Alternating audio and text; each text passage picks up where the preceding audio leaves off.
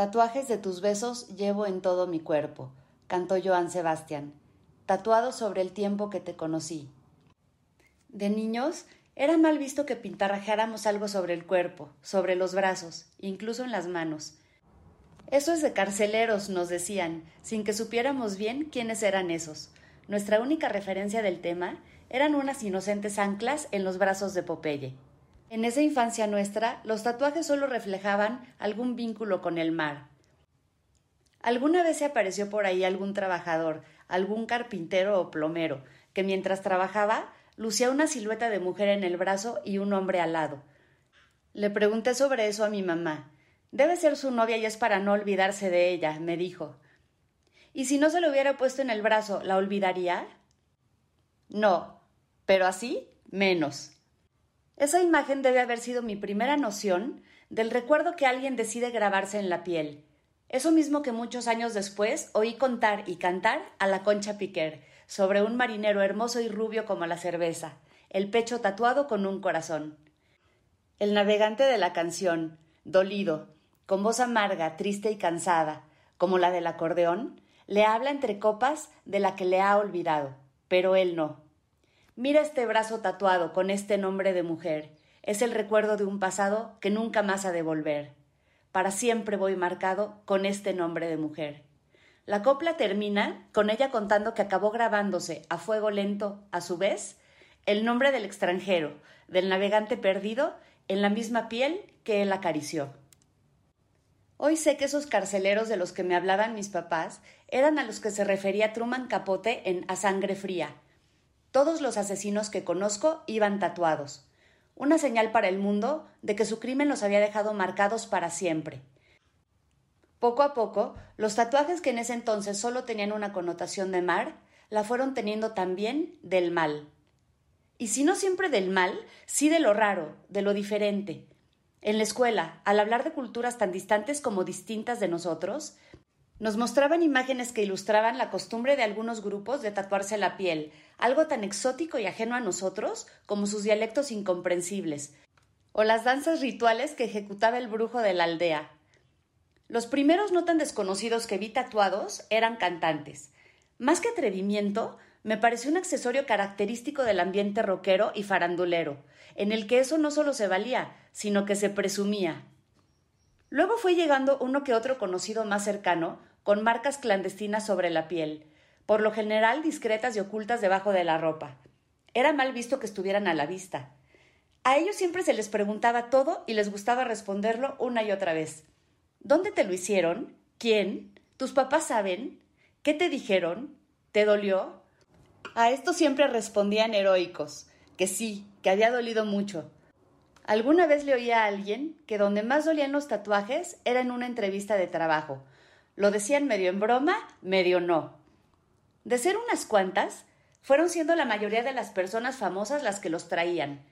Vi a celebridades y amigos cercanos tatuarse el nombre de un amor que creían para siempre y tiempo después pasar por el penoso proceso de intentar borrarlo con arrepentimiento, el proceso era doblemente doloroso si el acto era un intento por desvanecer el nombre al mismo tiempo por fuera que por dentro. Para entonces ya conocía el dato más cruel, la marca con tinta indeleble de aquellos números inscritos salvajemente en el antebrazo, cuatrocientos mil números de serie para identificar a los judíos en los campos de concentración del Holocausto. El dolor, la desesperanza, la historia de cada vida desgarrada, todo eso convertido en números que después no pudieron quitarse de la memoria.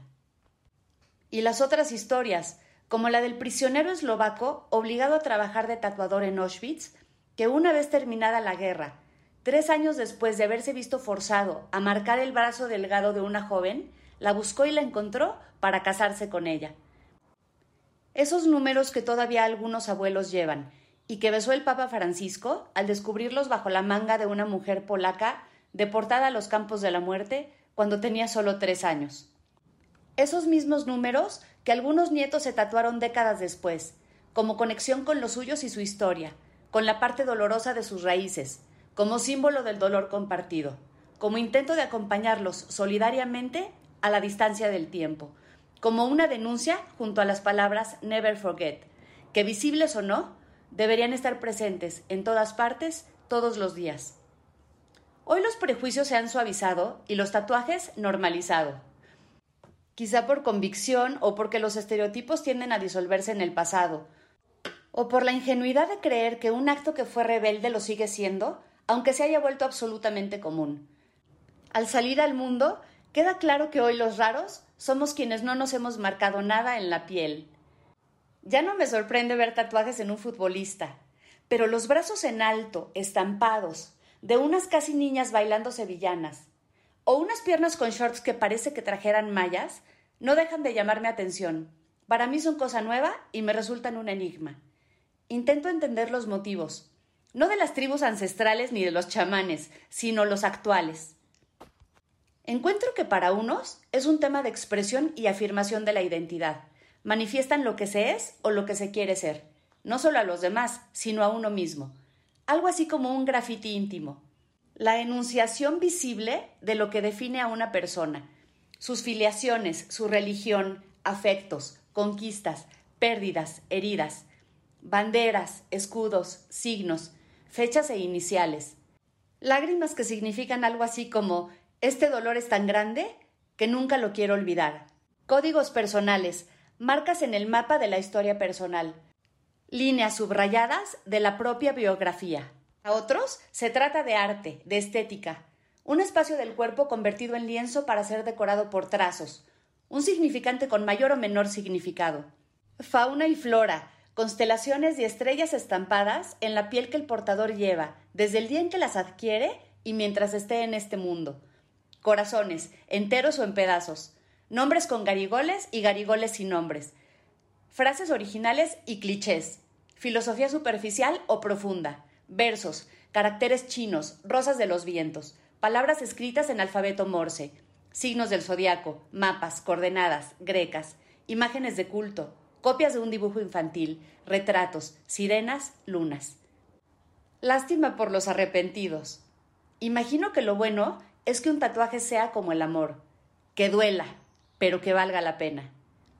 Muchos llegamos tarde a la usanza y no correremos para alcanzarla. Preferimos dejar los símbolos guardados en un cajón, un sobre amarillento, un dibujo mal hecho, el corcho de algún vino compartido, una foto antigua, una estampa, un boleto, una medalla. Ya bastantes tatuajes se nos quedaron abrazados en el alma, las cicatrices, laberintos, besos, milagros y secretos de los que habla Sabina. En esa alma que es el único lugar donde cabe todo el pasado, cuya carga, agregaría Borges, es infinita.